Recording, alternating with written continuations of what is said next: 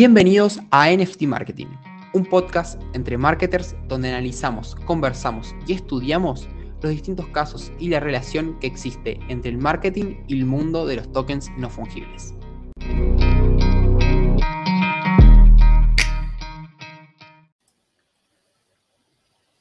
Hola a todos, ¿cómo andan? Espero que muy bien. Les doy otra bienvenida a un nuevo episodio de NFT Marketing.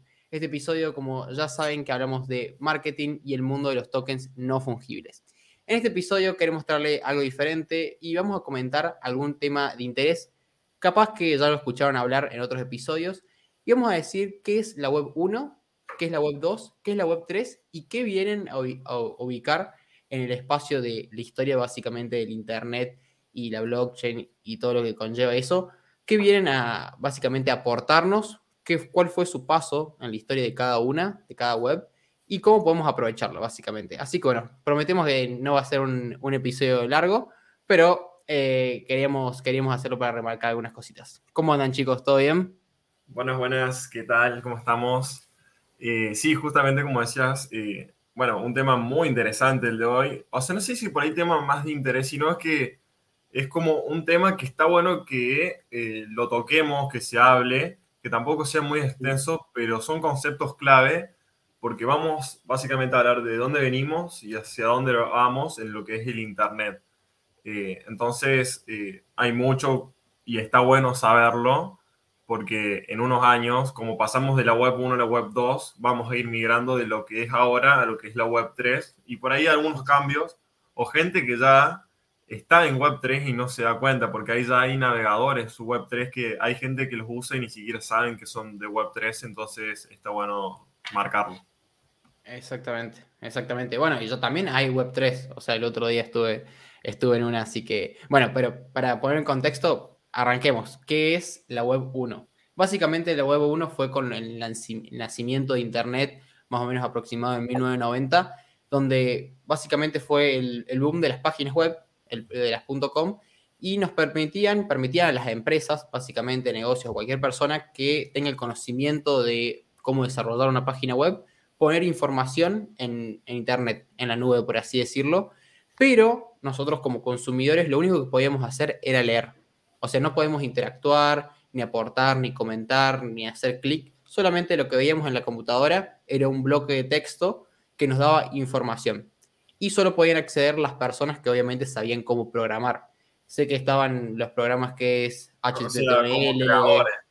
O sea, Exactamente. Como, creadores, como vos como creador nada más podías acceder si nada más sabías de un lenguaje de programación, HTML, CSS, eh, JavaScript, capaz programación backend, no sé si se usaba mucho en su momento.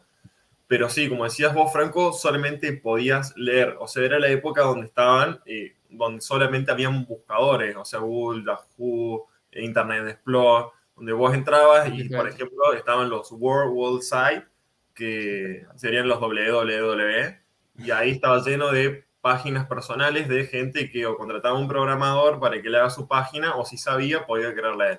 Pero no teníamos interacción con la otra parte. Totalmente.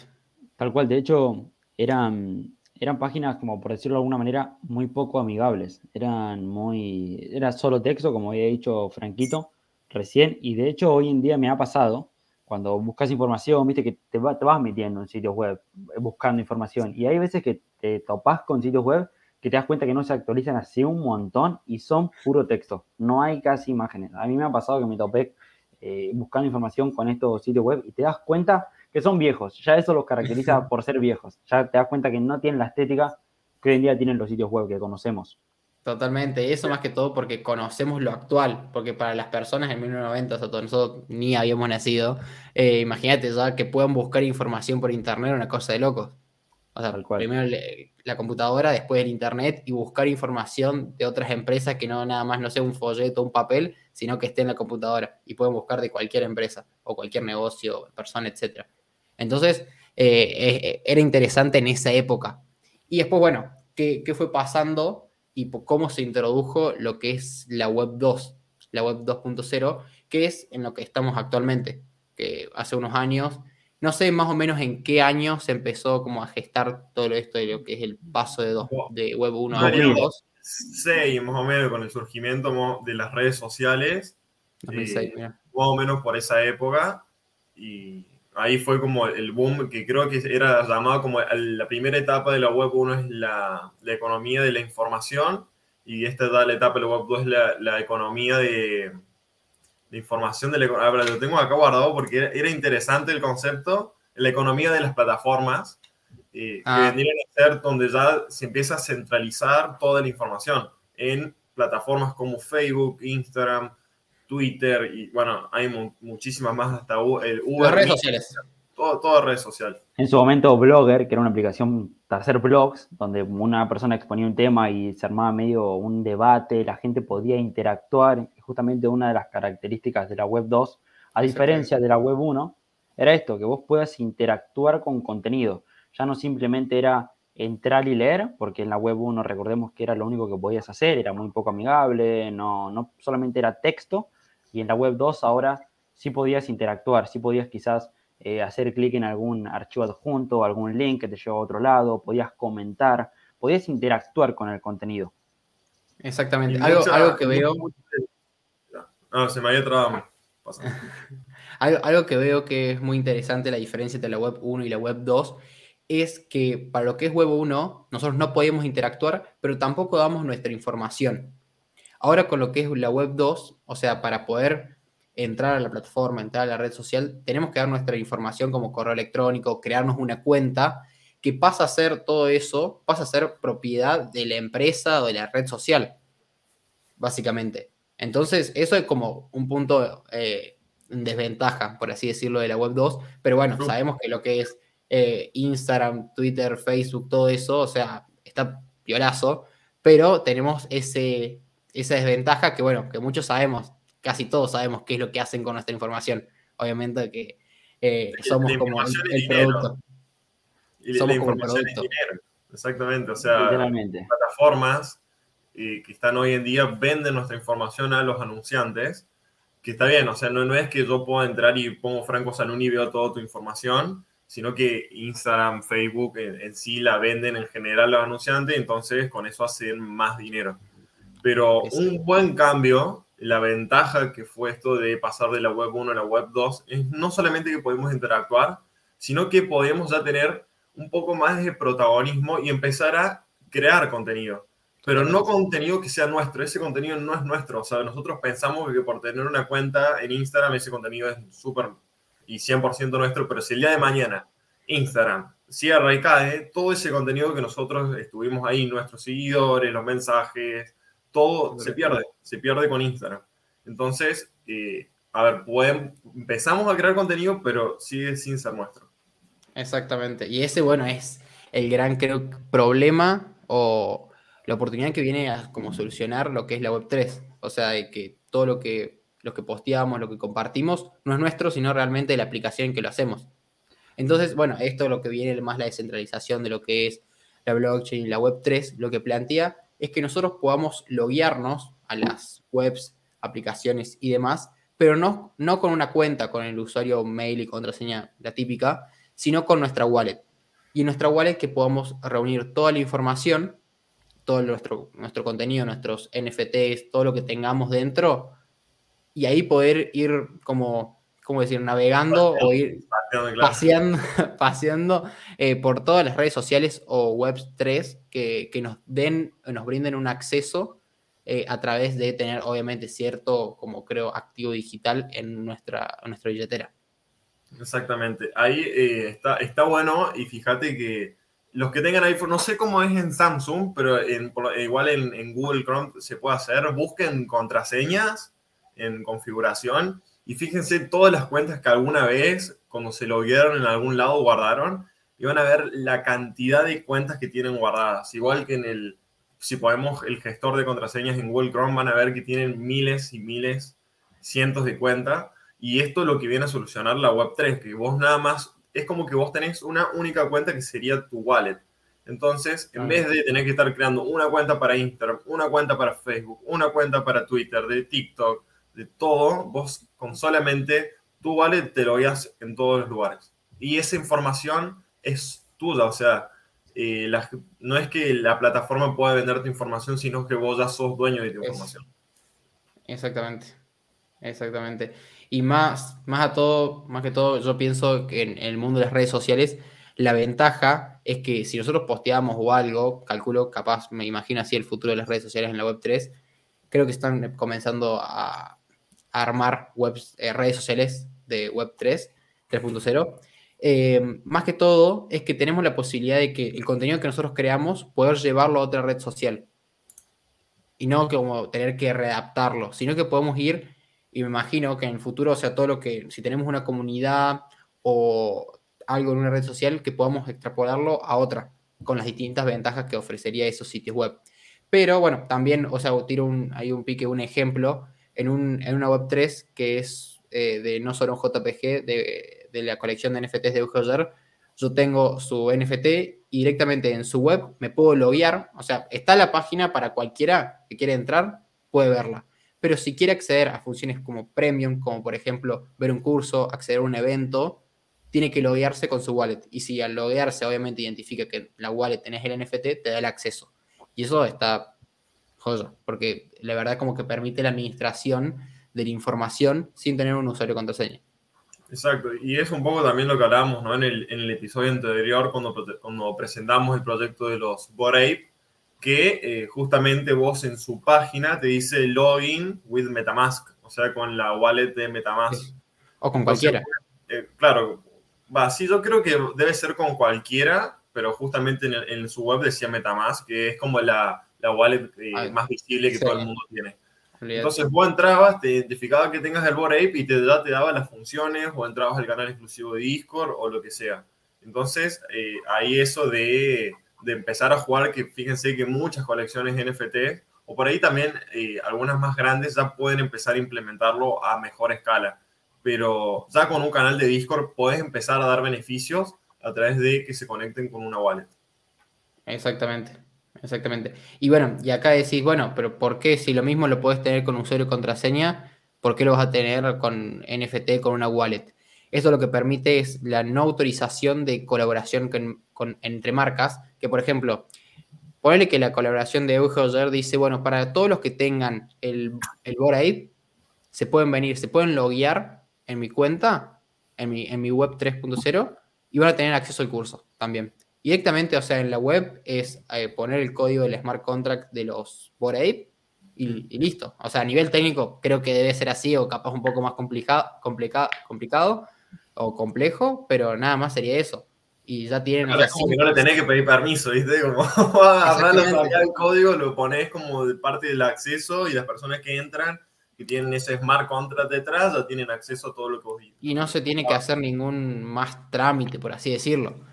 Eh, obviamente los NFTs van a tener una, buena eh, parte de, acción en lo que es la Web3, obviamente, porque los NFTs son como las herramientas que nos dan el acceso a tener ciertos como privilegios o ciertas cosas en las Web3 de cada empresa o cada creador. Bien, exacto. Y después una muy buena es que por ahí, viste, se piensa, bueno, está bueno, Web 3, NFT, es todo muy lejos y en realidad el próximo paso está muy cerca. O sea, ya hay navegadores Web 3 que guarda, te pagan hasta por ver anuncios. Yo todavía no he usado mucho esa opción, eh, no, no la he explorado, pero sí uso su navegador, más que todo para manejarme en temas que son más relacionados con criptomonedas. Pero Brave, así B larga y después con B corta Brave, es un navegador Web 3 donde ya tiene integrado su propia wallet. Eh, que la creas y ya estás navegando con Web3. O sea, no, está muy lejos todo este mundo que le estamos comentando. Total. Eh, ahí un poco, ya que comentaste este, este, tema de Brave y tal, me gustaría agregar eh, o hacer más que nada una conexión entre todos estos puntos que. La relación que, vienen teniendo todos estos puntos que nombramos hasta ahora en el, en el episodio. Lo que hace Brave es que eh, lo que te da la opción de eh, que te aparezcan anuncios o no. Entonces podríamos catalogarlo como publicidad opcional en Web3. Y en Web2 la publicidad no es opcional, sino es que es publicidad basada en el registro de actividad. En base a tus intereses, a tu actividad, si visitaste algún sitio web o no, te aparece anuncios. Entonces ahí vemos la diferencia, ¿no? algo centralizado y algo de lo que vos tenés control y sos dueño de si quiero ver anuncios o no quiero ver anuncios.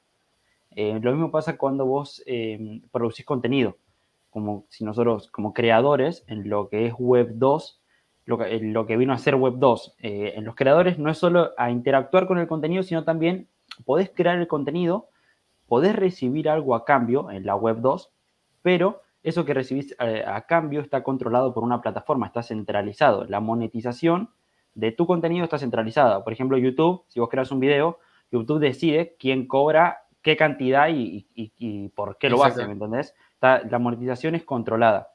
Y como creador, en la Web3, vos eh, consumís, producís y sos dueño real y la monetización depende del usuario. Si alguien te quiere dar algo o, contribuir por esa acción o por eso que vos estás aportando, la monetización es controlada por el usuario.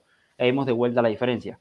Publicidad opcional, monetización controlada por el usuario y antes era publicidad basada en actividad y en monetización centralizada, controlada por plataformas, como lo era YouTube, por ejemplo.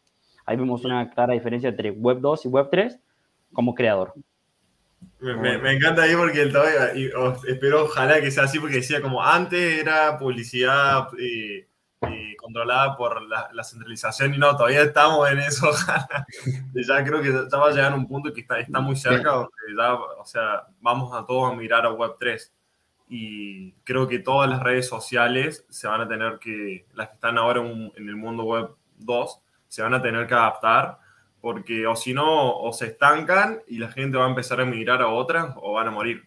Porque cuando, todo, cuando se empiezan a conocer todos estos beneficios de que vos sos dueño realmente de lo que haces, de tu información y que puedes monetizarlo de una manera mucho más libre, la gente va a empezar a mover y a trasladarse a otras plataformas.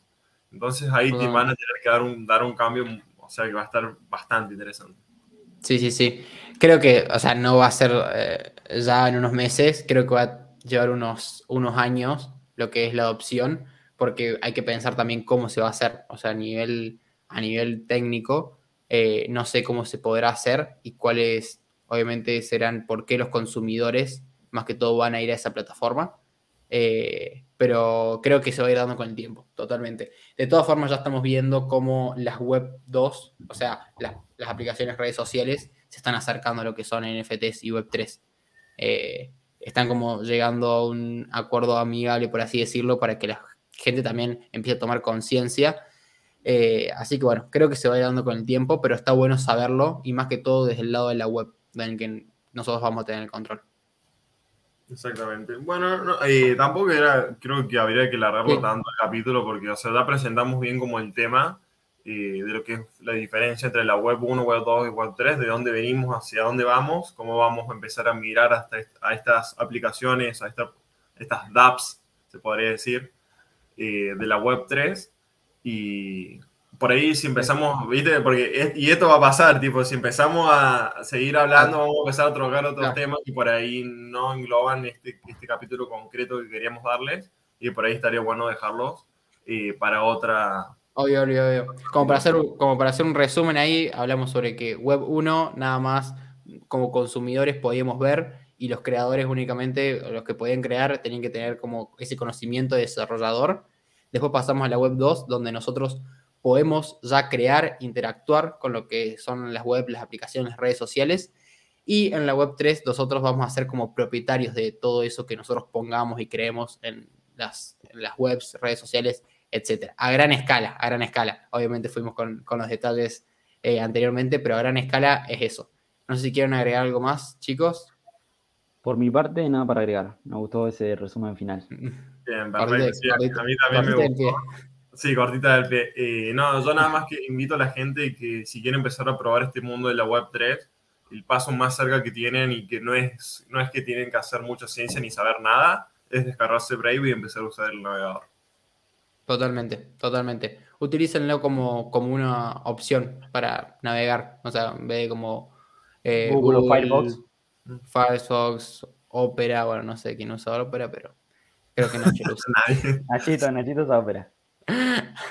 Así que bueno, eh, gente, muchas gracias por quedarse hasta el final del episodio. Espero que hayan disfrutado y hayan podido establecer esta diferencia entre los tres tipos de web y su paso en el tiempo en la historia. Así que bueno, nos vemos en el próximo episodio. Chao, chao.